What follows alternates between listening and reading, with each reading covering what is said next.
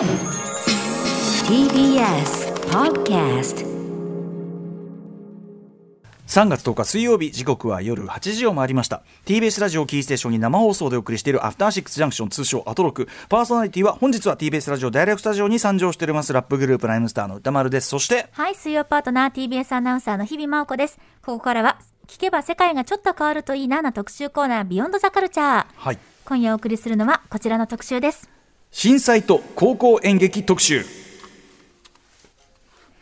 東日本大震災から明日で10年。未曾有の大災害は高校演劇の世界にも大きな影響を与えました。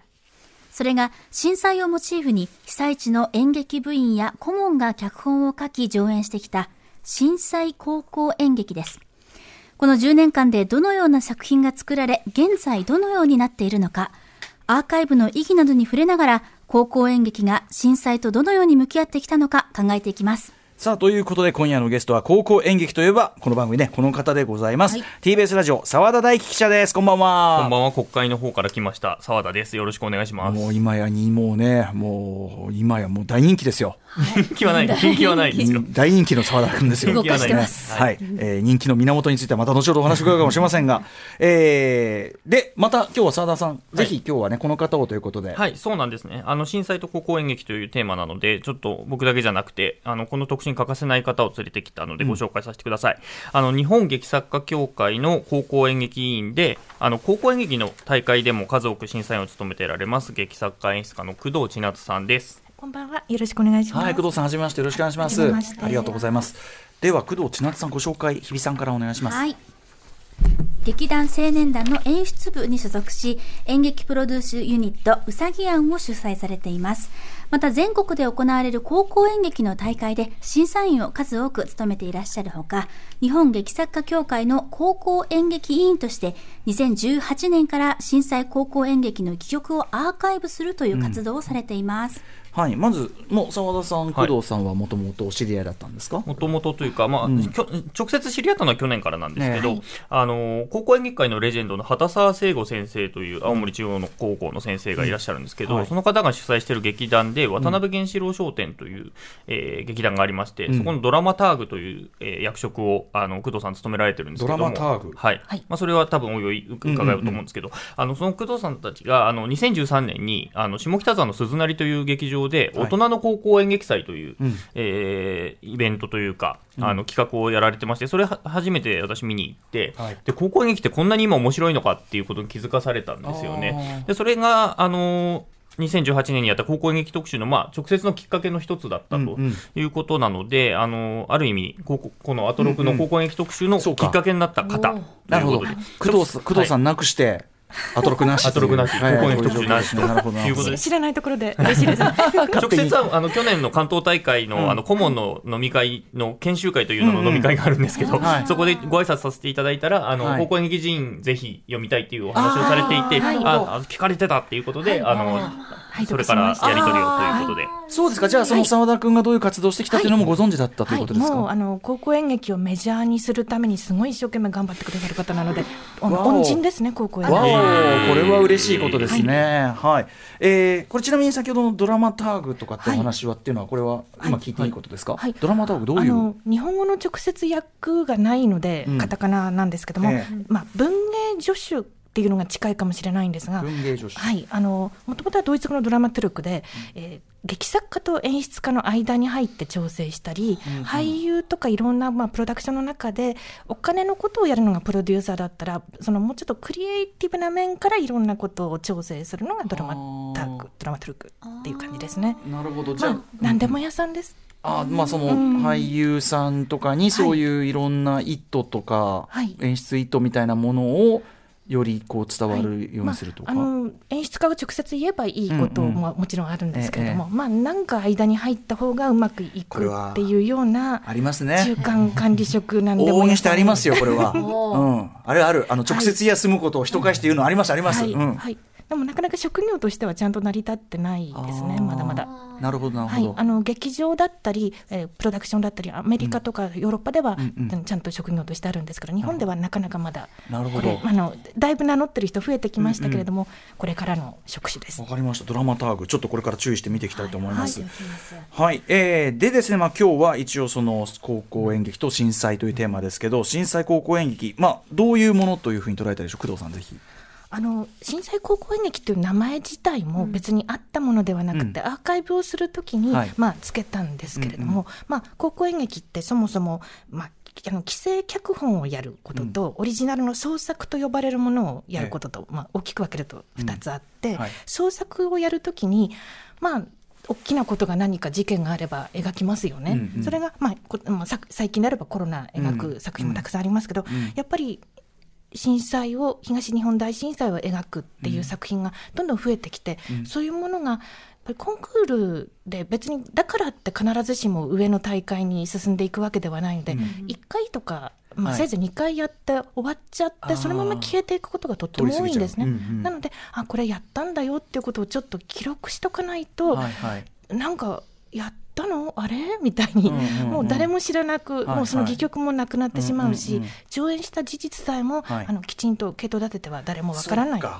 商業演劇以上にそこは記録しないとはい。全然わからないですね。しかも商業演劇以上にある意ええ味そのドキュメントっていうか、はい。その時そのそれこそ当事者に近いようなね、え。えその皆さんが、もしくは被災者とかがどう感じたかっていうのの、ええ。本当に生々しい本当は記録であって、はい。はい通り過ぎていってしまうものだけど実は重要っていうか、はい。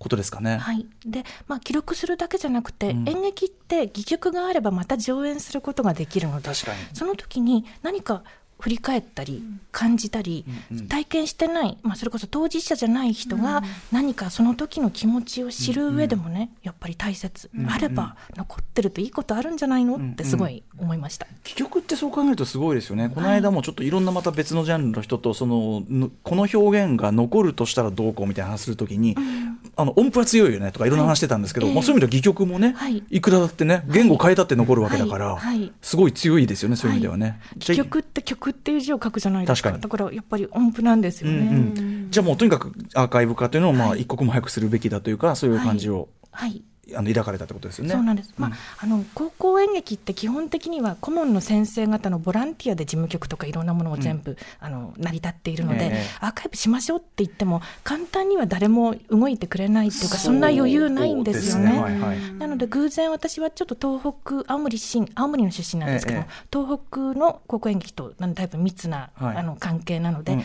見る機会が多くて、ええ。それでやなんかじゃあ私ができることをやってみましょうかっていう感じです。これ活動母体としてはそのど,、はい。どっか例えばどっかからお金出てるとかあそういう。お。金は使わないでやってるんですああなるほど。じゃあもうご,、ご自身の。うん。日本劇作家協会うんの高校演劇委員会とうんうんいうセクションが、うんあの一応アーカイブをホームページを持つということでやってるんですけどどどうん無料のホームページで、うん。ツイッターとかちょっとあの有料のもので、うん。載せたりしてるぐらいでそんなにはお金かけずに。今回ですから、まあ、あの後でまたお話しさせていただくイベントをやるっていうのが初めてのことなので、はい。これに関してはいろいろあのいろんな助成金をいただいたりとか、いろんなことで賄ってます。これ各演劇部はやっぱりはいそういうのやりますってお声掛けしたらい。反応はどうでした、あの特に今年今年度はあのいろんな大会がうん。なくなっていたり、うん。え。えーまあ、映像審査になったりで集まったり、演劇をしたりそもそも部活自体ができないような状況が続いているので、配信で何かやって提出してみんなに見てもらえるっていうのをやりたいやりたいってすごく、うんあのむしろ積極的に、もしかしたらコロナじゃなかったらちょっと忙しいんですけど自分たちの自主公演でみたいなことが今年は逆に、うん、配信でこれぜひ参加したい今時間ありますみたいなことがあって、はい、アウトプットできるだけでも嬉しい状態ってことですもんね。ええ。ないですね。えーやっぱり目標ないと稽古だけしろって言われてもね、えじゃあそれはその元々ある映像資料を集めるだけじゃなくて、それ用に撮ったりってこともあるんですか？今回は映像資料は1本だけで、うんうん。えっとあとの6本は戯曲をお渡ししてリーディングをしていただいてでそれを配信するというふうにしてます。本当にアーカイブとしての記録っていうか先ほどのも、とりあえずまずは残しとくっていうか、はい。はい。そういう感じまず本として集めうんうん。てい。るところの中から今回、あの配信の企画が立ち上がっているという、なるほどなるほど。わかりました。数としては今どれぐらいあるんですか、えっとですね、リストだけ、上演記録だけっていうのだと40個ぐらいなんですけれども、戯曲自体は20本、20本ないかな、まだどんどん集めている最中ですね。これその震災をはい。テーマにしたりとか、はいっていうのにもその距離感とかあると思うんですけど、はい。その例えば扱ってる学校の範囲とかあったりするんですか、はい、えっとですね、もう、あの、まあ、し震災高校演劇とは何かっていうことに立ち返っちゃうんですけれども、うんうん東日本大震災だけを描くかどうかっていんううんところまで10年という月日の中で変わってきているっていうこともあると思うんですね。はい。いろんなところで地震が起こったり、いろんな災害があったり、あと、はい。あの、まあ、うん、そうですね。コロコロナのことまで入れるかどうかっていうのはあれですけれども、例えば阪神大震災で、うん。えっと、破れ子銀河鉄道の夜っていう素晴らしい名作があるんですけれども、例えばそれは今アーカイブ化はしてないんですけれども、それを演じることと東日本大震災を描いてるものを演じることと、多分根っこはもう一緒で、どんなふうにあの喪失の癒していくのか、癒されない悲しみとどんなふうに対峙していくのか、いなくなってしまった人亡くなってしまった大事な人とどんなふうに、まあ、その人を考えるのかっていうことは、もう全部一緒なんじゃないかなっそうですよね。て思うんですよ。だからぜ結構裾野って、ええ。ある種無限に広がっていかないかなと思ったんですけど、ええええそのどこまでをはい。やるのかとか、ええ。まあ、じゃあそれはもう、はい。なんていうの、じまあじ自己申請とかもあったりする？そうですね。あの作者の方がこれは震災を描いていますと思えば、もうそれはもう震災高校演劇かなと思います。じゃあまだまだこれアーカイブはこれ全然はい。増えていくはい。予定でもあるってことですよね。どんどん送っていただけたら嬉しいなと思います。そうですね。今聞いてる、ね、方で先生方で、うん。もし持ってるよとか書いてるよっていう方がいらしたら、はい。ぜひですよね。はい。なんならねだって全く無縁でいられたはずもないっていうかね、えうん絶対関係はしてるだろうって感じもしますからね、はいね。はい。でさらに被災地の生徒であったり、まあ、その学校じゃない生徒たちが演じるっていうケースももちろんありますもはい。んね。あの今回特にそこを狙ってまして、あのじゃあ東北の高校生じゃないとやっちゃいけないのか演じちゃいけないのか書いちゃいけないのかっていうと絶対そんなことはないって私は思ってまして、今回その6本の、えー戯曲をなるべく違う場所の高校生に演じてもらいたいっていうようなそんなことも考えてやったりしてます。ある種普遍性がねそこで担保されるというかね、はいはいおっしゃること通りですよね。わかりました。では、えーお知らせの後具体的に作品などを挙げていただきつつ震災高校演劇アーカイブする意義についてさらに詳しくお話を伺います。よろしくお願いします。お願いします.時刻は8時13分です。TBS ラジオアフターシックスジャンクションパーソナリティは私ラッパーライムスター歌丸とはい、水曜パートナー TBS アナウンサーの日々真央子です。この時間は特集コーナービヨンドザカルチャー。今夜は震災と高校演劇特集をお送りしています。ということでゲストといえばこう、えーゲストは高校演劇といえばこの人 TBS ラジオ澤田大記者そして高校演劇の大会で数多く審査員も務めていらっしゃいます劇作家演出家の工藤千夏さんですお二人よろしくお願いしますよろしくお願いしよろしくお願ますいします。さて、ここからは東日本大震災が高校演劇に与えた影響について、そして震災高校演劇、その作品たちについて、そして震災高校演劇をアーカイブする意味、この3つのパートに分けてお話聞いていきます。はいということで、まあ、東日本大震災、えー高校演劇にどう与えた影響を与えたということに伺いたいんですけど、ちなみに日比さん、はい2011年当時は高校？高校2年生の終わり、3年生になる前ですね。ドンピシャ演劇部ドンピシャ、あ、いえ、もう引退はしてました。引退か。はい。大会も残れてなかったので、うんうん。私は完全に引いてる状態です、なるほね。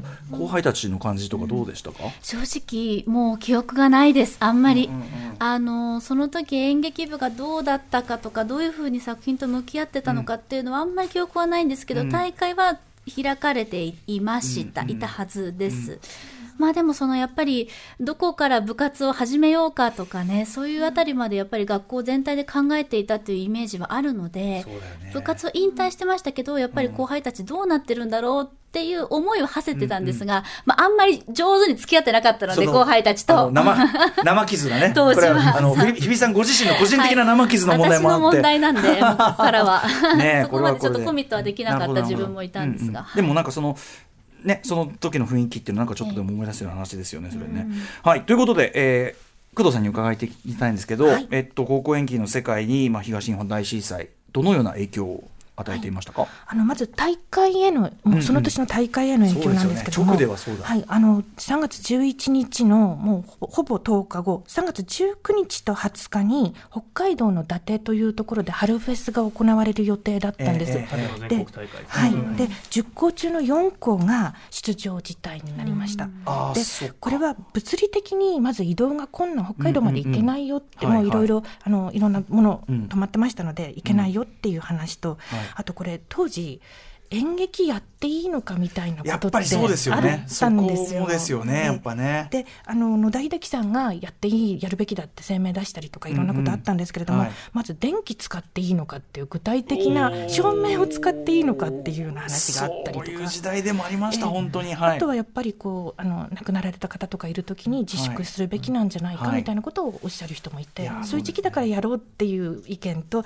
そういう時期だから自粛っていうところがやっぱりいろいろいろいろいろんなことがあって、まあまあ物理的に動けないってことが一番大きかったと思うんですけども、4校自体でした。いやでもすごくあの思い出しますそれは、はい。やっぱりその舞台ある意味舞台があって僕らもツアー控えてたんで、ええ。まさにそこですごくありました葛藤がね。はい、でまずそれ。それが北海道、まあはい本当に直後3月はい。何日、で、えっと、8月頭の全国大会が、うん。なんと福島でやる予定だったんですよ。よりによってですね、はい。はい、それで、えっとまあ、総文祭自体を、まあ、いろんなところに、まあ、場所を分けてやりましょうとか、まあ、そのところでできますよとか、まあ、はい。いろいろ部門によって違ったんですけれども、演劇をやる予定だったホール自体が崩壊して全くできないっていう状態で香川県がうん。私たちがやりますっておっしゃって、香川県の、まあ、四国の先生方が皆さん、はい。あのすごい頑張ってくださって、うんうん普通はもう2年とかかけて準備していくのにかそうか。3か月であー。8月に全国大会をそのまま香川県が引き受けると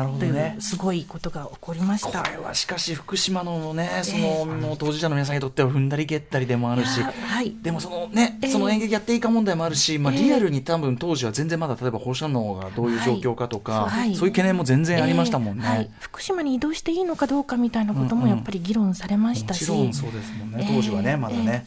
東京だってすごい地下鉄の電気まで消したりとかね、すごいやってましたよね。ありましたもんね。いや、ええ本当に本当に。でもこれで被害という中では、ええ。演劇部の子たちってこう練習する場所がまだ必要じゃないですか、そういうところももちろん被害があったわけですよね。えまあ、体育館とかが普通に、えーと避難所になってたりとかもして、ええ。っていうこともあったでしょうから、部活動自体がほとんどできないっていう状態、まあ、取材してても本当に部学校が避難所になってて部活動はできないっていう部は、あの演劇部だけじゃなくて、ん。あのたくさん部活動はできなかったですね。うん。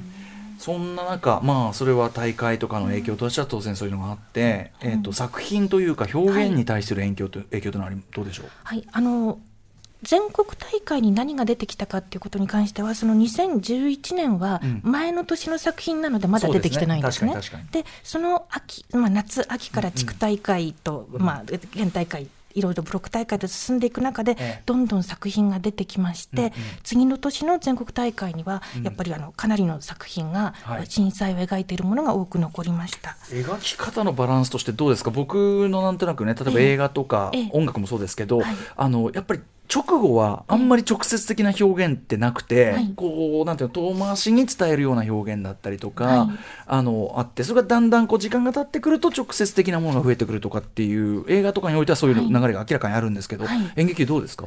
あのそれぞれですね。すごく直後なのに直接的に描いた学校もありますし、うんうん。えーやっぱりおっしゃる通りに、うん。ちょっと柔らかいところから始めていってだんだうん深く自分の体に入ってきたことを表現せざるを得なくなって時間が経ってから表現する学校もありますが、うん。ちょっとまずお話ししたいのが、はいまずは。はい、ファイナルファンタジー4.3.11という、いわき総合高校演劇部と石井美智子先生が作られた作品の話をさせていただけたらなと思います。はいファイナルファンタジー4、はい。3.11、はい。うん。これはね直接的。叫びですね、うーん。ではまずそのあらすじをご紹介させていただきます、物語は大震災原子力発電所の事故の影響による文化祭の中止を阻止するためひろこらの4人が現在立ち入り禁止となっている北校舎に復活の呪文を探しに行くところから始まります。突如として現れる保安保安員そして清水妖怪原子炉そして猿小路らに4人の行く手が阻まれます。復活の呪文を手に入れるためのマストアイテム、青い透明なガラス玉。それは、ひろこが親友、キリカと一緒にあの海辺で拾った思い出のビーチグラスだった。ひろこは牛、犬、鮎らの助けを借りて、すでに警戒区域に指定されたキリカの家の庭に埋まっているタイムカプセルを掘り出す。今、インターネット、新聞で見聞きする福島に関する様々なキーワードをユーモアをたっぷりに叫びながら言葉にならない思いに祈りを込めて少女のさようならのやり直しを描く。なるほど。はい。ということで、工藤さん、これ、まあ、どういう作品なのか、改めて。はい。あの、まあ、ロールプレイングゲームをやっているうんまあファイナル状況です,、はいですよね。で、あの、文化祭が、まあ、なくなっちゃうっていうことが問題だみたいに言ってますけど、うんやっぱりそうじゃなくて、文化祭も潰れているけれども、うん日常がうんうんいきなり人災によって失われてしまったことへの怒りを、はい。この怒りをどう表現したらいいのかっていうもううんうん叫びのような、うんうんもう生の声の、うんうんという作品だと思います。はい。でこれはあの石井美智子先生がその後いわき総合高校で作っていった作品群の、うん。まあ、デバイジングシステムシステムっていうこういろいろみんなみんなが自分の日常のことをエチュードみたいに積み重ねて作っていく。デバイジングメソッド。はい、そういうもので作ってきた作品とはそ即興を重ねて、はい。はい。みんなでこう、はい。組み上げていくみたいな。なんか小さな日常を描いていくっていう,、うんうんそういうものとは全然違っていてはい。もうもうこのゲームゲームをどうするかっていうかもう出てくるホワンホワインとか妖怪原子炉とか、うん。もうものすごくカリカチュアした悪者たちが、はいえでも使ってる、まあ、名前とかもね、はい。サルコジとかね、当時のフランス大統領。はい、うん。はい、うん。もうこの怒り、もう怒りのシュプレヒコールみたいなものを、でもシュプレヒコールにはしないで、どんなふうに演劇にするかっていうのが、まあ、結実した作品ですね。なるほど。やっぱりこれ直後ならではのはい。って感じもあるこれはのかな。直後ならではですね。直後かつ、これ、えー、と演じたのが、えーはい。先ほどまた福島県立いわき総合高校、まあ、要するにもう本当、原発から数十キロのところにある学校なんですね。当事者中でのもちろん通ってる子たちの中には、原発の近くに住んでる子たちもいただろうし、働いてらっしゃる方とかね、方もの家族もいただろうし、そこに住めなくなった子たちも多分いて、その子たち、要するに日常があの日こう壊された人たち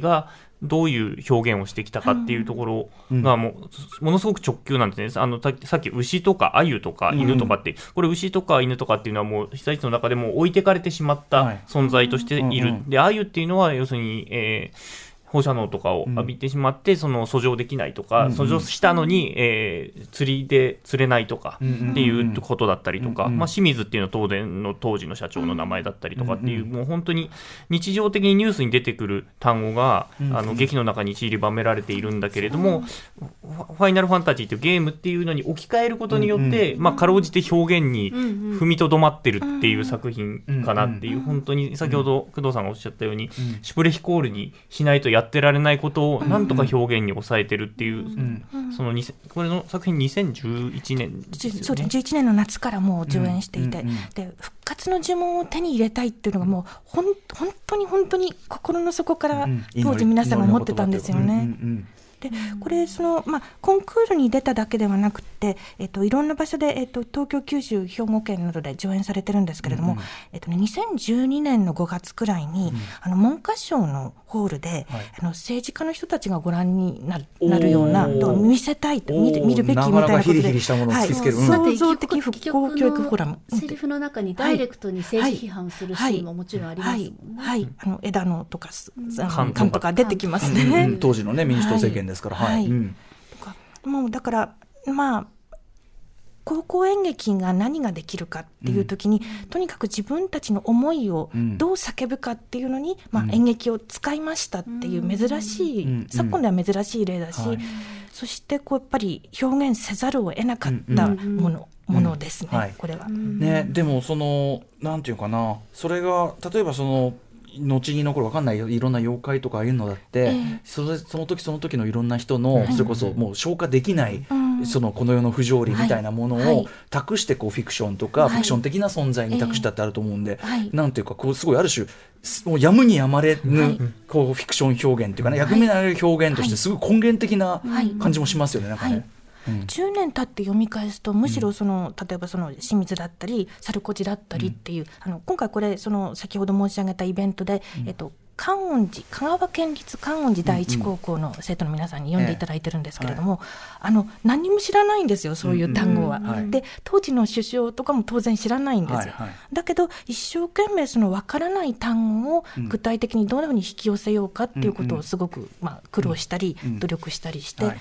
なのでここまで逆に具体的な名称固有名詞が入ってるっていうこと自体がかなり特徴的なというか、特殊な、あの珍しい作品であるのは事実ですね。ね、でもしかもそれがこう文脈が取れた世代からするとはい。また別の普遍を持つかもしれないしってはいことですもんね、はい。まさにそれが今回の試みかもしれないけどこれ実際私も拝見してうん。正直驚きました、これ当事者じゃなければ、はい。多分こういったセリフであったりキャラクターであったり叫びっていうのは言葉はできなかったと思います、直接的なこうで高校生らしいカードゲームのシーンがあったりとか、いわゆるこう爆発的な遊びというかね、ふふざけのシーンというのもあるんですね、でもそれは多分当事者だからこそ描けたシーンだと思いますし、今じゃあ10年経って経験してない子たちがこの叫びという体の震えを演技を通して感じること自分のこととして考えることにこの戯曲の意味があるのかなと思ったんですが実際10年という時を経て、はい。まあ、長い時を経てはい。今演じられる意味というのはもちろんこれにはありますよね。すごくあると思いますね、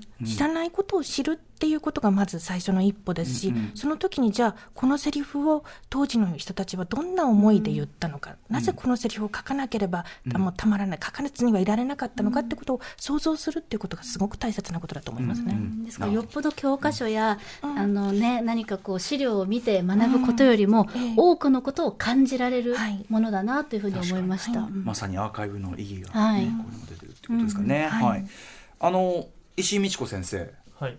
こう高校演劇界ではビッグネームというか。ビッグネーム。第1回うん高校劇特集の時にもちょっと取り上げた先生なんですけど、今あの大阪の大手門学院高校の先生をされてるんですけど、うん。あのその出雲を受け継いだ、うん。あの作品を歌丸さんご覧になっているというか震災高校演劇を見ていると。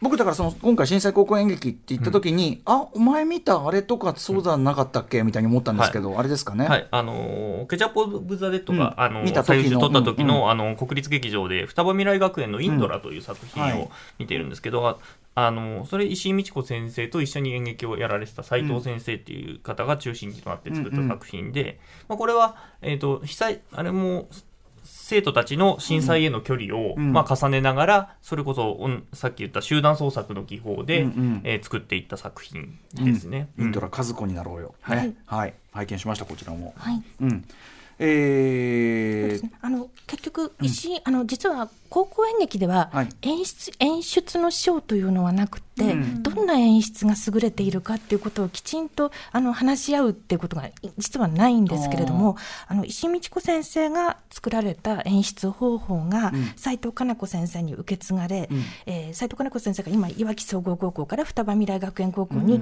移動されて、はい。あのその演出の方法によってうん。新しい作品が生まれ続けているっていうことがすごくあの興味深いことで、あのその顧問あのとてもあの演劇的な創作の力のある顧問の方がはい。学校を移ることによって、はい。その創作の場も移っていったりとか、あのまあ、方法が広がっていく広がっていく、ん。なのであの双葉未来学園高校がかインドラ和子になろうよでやってることは、あの石井美智子先生がいわき総合高校でやってらしたことが、どんどんどんどんつながって広がっていって、それがまあ大手門高校の方にもつながっていってっていうふうに、いろいろ広がっていくのはとても面白いですね。これ先ほどおっしゃられてたそのエチュード、はい即興のこう短いシーンを発展させて作っていく、はいデバイディバイジングメソッド、はい集団創作はいメソッドみたいな、はいそういうことを使う、はい、そうですねこと。ですね。はい。なるほどなるほど。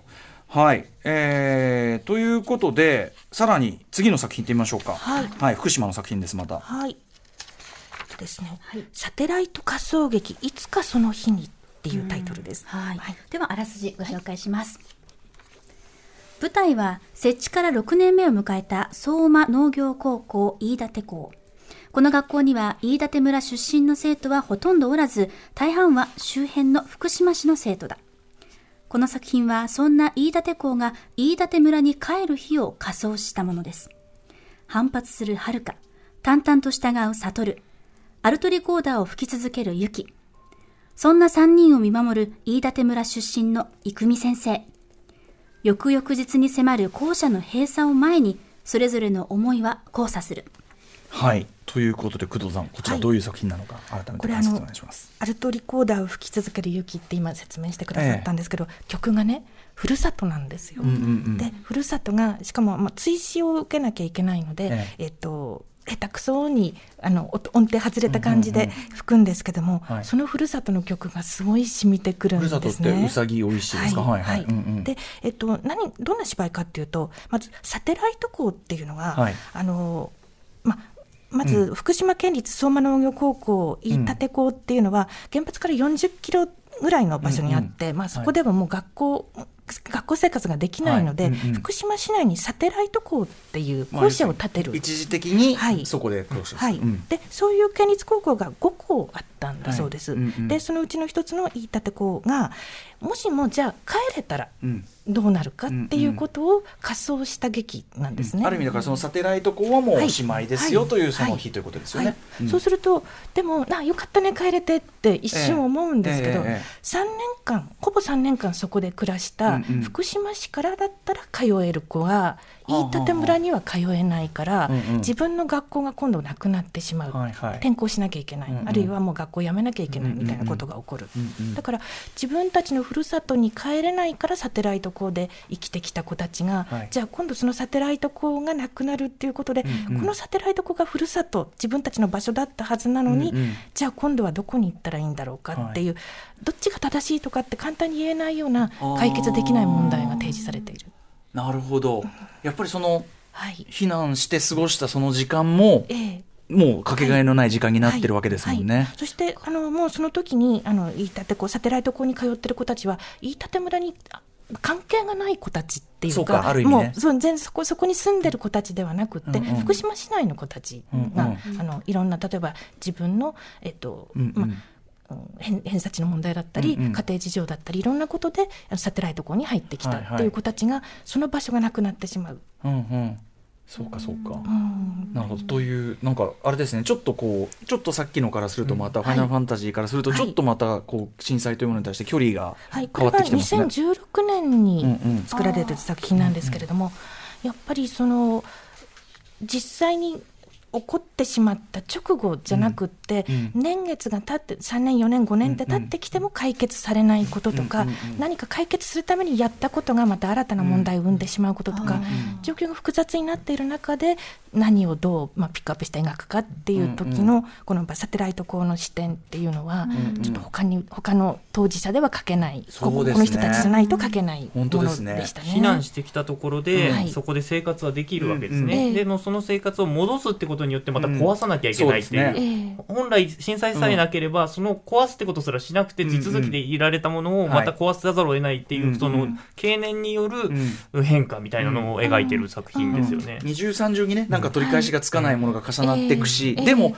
それ自体ももう要するにもうもう変更しようもないそのはい。当事者たちのせいであって、なんかそういうところが要するに年月がかかるもうもうここまで来ちゃってる。はい、から、はい。元通りだってそれは元じゃないんだよっていう、そうなんです。ね、それを突きはいつけてくる感じですね、はい。なんかね。ファイナルファンタジーにしてもこのサテライト仮想劇いつかその日ににしても、高校生たちは自分たちが何かしたからこうなっちゃったんじゃなくて、はい。なんだか知らないところからとんでもない厄介なことが降りかかっええかぶってきちゃって、うんうんえなんで自分たちの普通の学校生活が送れなくなるの、うんうんなんで私たちが奪われなければいけないの、うんっていうどこにもぶつけられない怒りみたいなものははい。変わらずにずっとあるんですね。なるほどな、そうかそうか、ん。もし面白いって言い方しちゃあれだけど、ええでも興味深いですね、これねなんかね、はいうんうん。これちなみにあのごめんなさい実は今日お話しするはずじゃなかった。2019年とか18年になってくると、さらにやっぱり描き方は変わる変わった描き方も出てきていて、うんうん。じゃあ逆にもう自分たち自身があまり記憶がない、まあ、あの当時うん。うん10年前だと小まだちっちゃい子でねうん。ちっちゃい子だった時に覚えてないけれどもでもやっぱり当事者として生きていかなきゃいけないとか、どこかに避難して暮らしても、新しい故郷はうん。東京だったりはい。別のところにあるんだけれども、そこでもやっぱり被災者として生きていかなきゃいけないのかとか、あるいは東京の子たちが被災して転校してきた子たち子とどんなふうに付き合ったらいいのかとか、やっぱり直後では描かれなかったことが、そういう視点点がまた出てきたりっていうことも、やっぱり年月10年の中で描かれ方は変わってきてますね。地層のようにね、はい。なんかね、はい。本当に、もう、もう、なんていうの、被災の、ええ。なん、なんと世代の、ええ。あれがあるんですね、やっぱね、はい、地層地層のようにっていいですね、とても分かりやすいですね。うん、なるほど、なるほど。うん。サテライト仮想劇、いつかそう、これはちなみに、えっと、はい。今回のアーカイブだと、またはい。違う。えっとですねあれですよね。ここに関しては、あの矢野誠司さんというペンネームの西田先生という方がこの作品を、はい。その当時、飯舘校の顧問としておはい。作ったんですけども、うん。現任校の福島南高校の演劇部の皆さんと、おもう一度作り直すということを今回やってくださいました。リリライトとはいいうか、あのえっとね、起伏自体は同じなんですけども、こう今の子たちは全然飯舘子のことを知らない。その子たちと何を描けるかっていうことにチャレンジしてリーディングしてくださいました。なるほど。この飯舘校自体はもう去年から募集がもうなくなって、存在自体がもうなくなった学校、はい。で実際これプレハブ校舎だったんですけど、はい。去年ですかね、はい。あの取り壊されて、はい。だからこの,、この学校があったこと自体ももうなくなってる、うんだから本当にこの戯曲に残ってるってそいう。う。か。せ飯舘子を残すっていう意味でも、そうなんで村に帰るはずが学校が帰れなかったんです、うん結局、うんうんうん。そしてサテライト校もなければいい建て校ももう実際はない、もうすべてのルートがもう曲がっちゃってるから、はい。はいでも我々はここにいるのだからっていうことだもんね。はい。なるほどな。はい。はい。えーということで2つ目はサテライト仮想劇、はい。い、つかその日にご紹介いただきました。はい。じゃあ3作品目いってみましょう。はいじゃあもし板の話をさせていただきますこれはい。はい。では、正式タイトルですが、んもしいた、もし高校野球の女子マネージャーが青森のいた子を呼んだらというタイトルですね。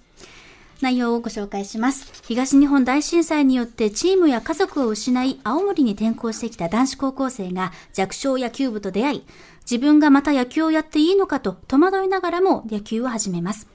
そこにコーチとしていた子が現れ、主人公に戦死した悲運の巨人軍エースを高齢させてというお話なんです。なかなか破天荒なね。はいあと、その、もう時間経ってみると、これ元がパロディタイトルですよっていうのね、薄れつつあるけどね、もしドラですよ。もしドラですねもしドラだってなんだってのある。2012年？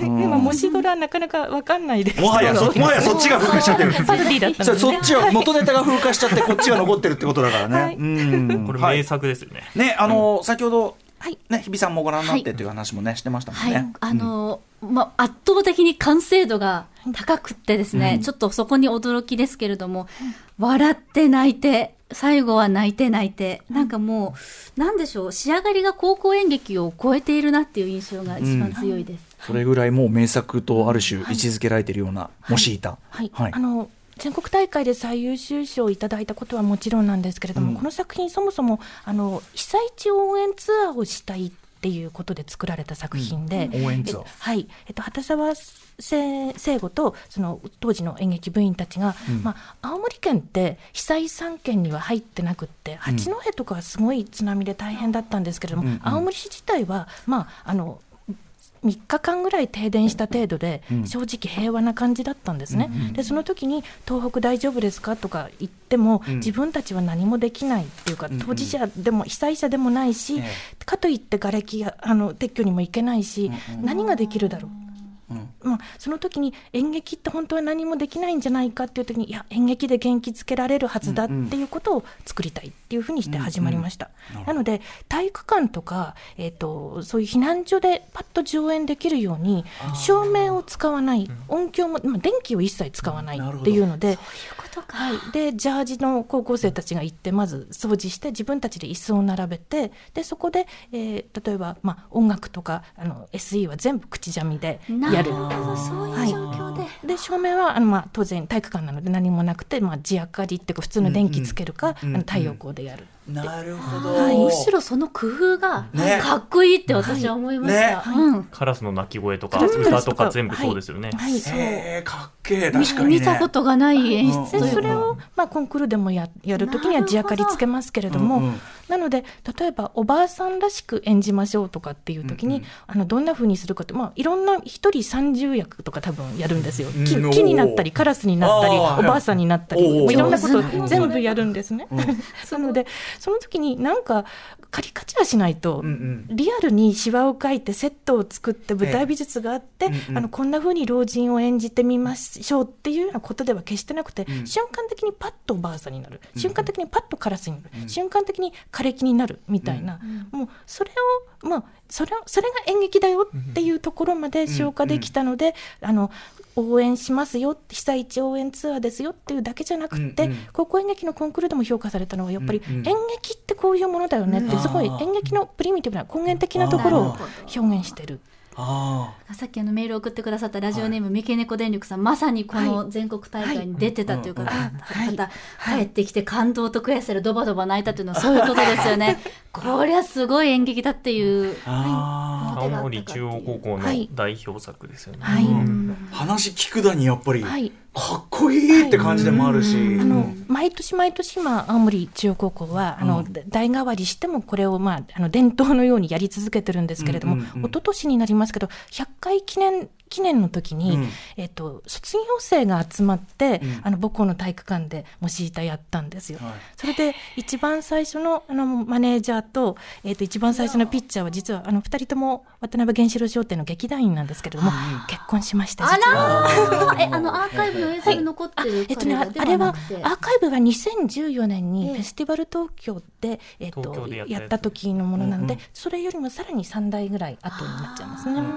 代々と、はい。そういう歴史もあって。ねこれあの先ほどもあったんですけどこれええ。全国各地で上演してるんですよ、うん高校生たちが、ええええあのうん。本当にツアーで。きるから、うん。うん。だから本当に体育館とかでやってたりとか、はい。劇場でやったりっていうのもあるんですけど、はいうん本当に体一つで行って、うんあとはあの三重県文化会館があのはい三重県の高校生のためにこれのワークショップをやってくださったことがあって、その時に、えっと、畑沢顧問と青森中央高校の演劇部たちも行って、一緒に全部もう全部で60人ぐらい以上になったのかな、はい。あの模試板やるっていうのもあって、それもすごい感動的な作品になりまし。したかしこれはそのまずアイディアっていうか、欠乏をねプラスに転じるじゃないけど、はい。そこも素晴らしいしその結果なんかもう、なんていうのめっちゃ強い、はい。めっちゃ強いものを作っちゃった感じはい。がすごいですね。なんか創作全体から見ても憧れるなこれ。なんか。なんかもう元元気もらえるんですよ、とにかく、うんうんうん。とにかく内容もそうだし。はい。うん。内容もそうだし、その若い子たちがバカみたいに動いてる、もう、もう、もういきなり、いきなり犬、いきなり太陽、いきなり時計みたいなの見てると、なんかこう、あ座ってちゃいけないなみたいな。伺ってるとなんかやってる側もきっとすごく楽しくなっちゃうようなはい。演劇でもあるんでしょうね、はい。きっとね、はい。伺ってると、ね、あの誰もベンチに座ってないって全員野球みたいな全員演劇なんですよ。それもあの演劇部って大きなところになるとどうしても主役とそうじゃない子たちに何か差が出たりすることがあるんですけれども、うんうん畑沢の考えとしてはとにかく全員全員出る。全員常に出番があるっていうふうにしたいっていう、まあ、思いがこの「モシータ」では特に全面的になってますね。へえすごいね。このもう本当に名作いきなり名作感いやが本当にこれに憧れてこの演劇部入りたいって子もいるでしょうね、きっとってぐらい、はい。もうすごい迫力。青森は多分そうですよね、はい、越境であの入学したいっていうに来てくださる方もいるみたい名です、ね。門中の名門ということで。その中でも傑作名作として知られる「もしいた」ね。もし高校野球の女子マネージャーが青森のいた子を読んだらというね、元はもしドラ高校野球のマネージャーが、うんドラドラがあのほらもうほら元ネタが元ネタの風化が激しい。はい。はいはいはい。ということでえっと代表的なところねちょっとね、はい。震災高校演劇3つ伺いました、うん。はい、でももう時間もね近づいてきているというそうですね。ことなので。ちょっと割と最初の方でもそれに近い話しちゃったんですけど、改めて、えっと、震災高校演劇、まあ、そのアーカイブね、はい。まあ、ちょっと改めてですけど、はい。取り組みをされてるわけで、はいまあ、だいぶもう聞いちゃいましたけど、はい。あの改めて意義という部分に関して、ええはい。うん。あの基本的には高校演劇がたその自分たちが作った作品をなるべくたくさん見てもらいたいと思ったらどう,、どうしなきゃいけないかっていうと、上位大会まで勝ち進んでいくか自主公演するかどっちかしかないと思うんですよ。うんうんはい。でコンクールで上の大会次の大会に行けるかどうかっていうのは誰にもわからないことなので、その時に何か違う視点でねちゃんと見ててあげたい、ちゃんと残してあげたい、残したいっていう思いがあってアーカイブをしたいなと思いました。うん。ね。全国大会で最優秀取った作品は、ん。ああのホームページ調べればすぐ分かりますけど、地区大会で終わってしまった作品は調べても分からないんですよね、はい。うん。そういう意味で全部は見れないです、うん。まあ、単純にその歴史の記録という面もあるし、はい。プラスそれがはい。やはりその全く世代も違う立場も違う、えー演劇部によって再,、再度こう演じられることによって、またその普遍性も持つし、なんならその意味の広がりとか変化とか、はい。っていうのもはい。生じるわけですね。これまた演劇のマジックかもしれないけど。演劇って戯曲があれば何でもできるんだなって、シェイクスピアが書いたこと今私たちできるわけですからそうですね。もちろんですよね、ギリシャ喜劇だってできるわけですからね、ええ。それはね。だからこの脚本っていうのはある種こう先生が作った先生方であったり、はい。生徒さんたちのこうメッセージでもあるのかなと思いますね。ええそうですね。ううん。ん、あとやっぱりそのなんていうかなじ小野が人生にこう不条理に降りかかってくるその巨大な何か、はい。えーまあそれはあるいは時代によっては戦争かもしれないし、はい。今回みたいに疫病かもしれないしって、はい。そこから何をはいこう叫んでいくかとか何をこう消化していくかっていうのははい。めちゃめちゃ表現の根源でもあって、だからそのやっぱりふ風化しない何かがむしろこう見えてくるわけですよね、はい。きっとね。あの昨年はやっぱりあの大会が中止になったりじょあの映像審査になったりっていう大変な状況の中で、コロナをどう描くかっていうことをやってる学校は非常に多いんですね。はい。うん。でなんですけどコロナはまだ真っ最中すぎて、はいはい。なかなか表現にまで消化しきれないうん。学校が多いです、うん。私が拝見した限り。で、えっと、震災に関しては、まあ、10年ということが今描どういうふうに描いたらいいかって少し冷静に、うん。あのみんなが見つめられるようになったっていうことと、はい。うん。それから東日本大震災に限らず、うん。いろいろな、まあ、あの災害も含めて、うん。えっと、人の死痛みっていうものにどう対峙するかっていうことを、あのみんながコロナのせいなのかもしれないんですけどみんながあの悲しみとかうん。痛みに対してどんなふうに考えようかっていうような姿勢が今あるように感じますね。あの普通はね普段安穏と暮らしていれば若者ほどそんな死だのね、ええ。そんなのを考えたりはしないもんだけど、ええ。今は多分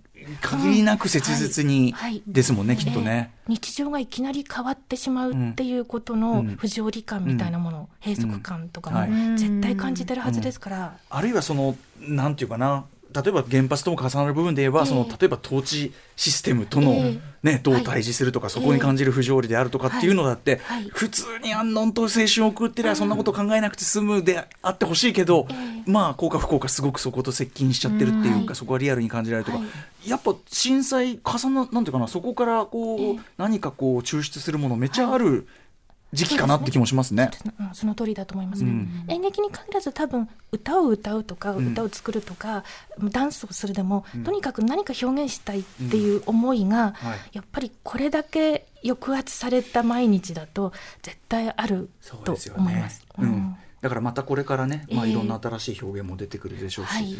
はい。といったあたりで、あっという間にお時間が近づいてきてしまいました。はいえーじゃあまずは工藤さんから最後にお知らせ事などあればお願いします。はい、えっと、そのまあ震災高校演劇アーカイブというのをやっている中で、うんあのい3.11戯曲で震災戯曲で振り返る10年というイベントを日本劇作家協会の東北支部と高校演劇委員会が一緒にやっております。はいで、えっと高校演劇編に関しましては先ほどもお話しした「ファイナルファンタジー」サテライト仮想劇いつかその日に、えっと、モシータの記録映像の3本以外にも、えっと、あと4本の4本、えー四本です。四本はい。えーリーディングをやっていただいてます。であの例えば「ひたすら国道6号線」という作品は2011年当時高校生新宿高校の高校生だった高木さんという方が、えっと自転車であの原発の20キロ地点の検検問のところまで行ったっていうことを、体験をもとに、まあ、体験を描くっていうよりもっと自分の内面を深く掘り下げるみたいな作品なんですが、これを、えっと、久留米大学附設高校演劇部の皆さんに、えっと、描いあのリーディングしていただきました。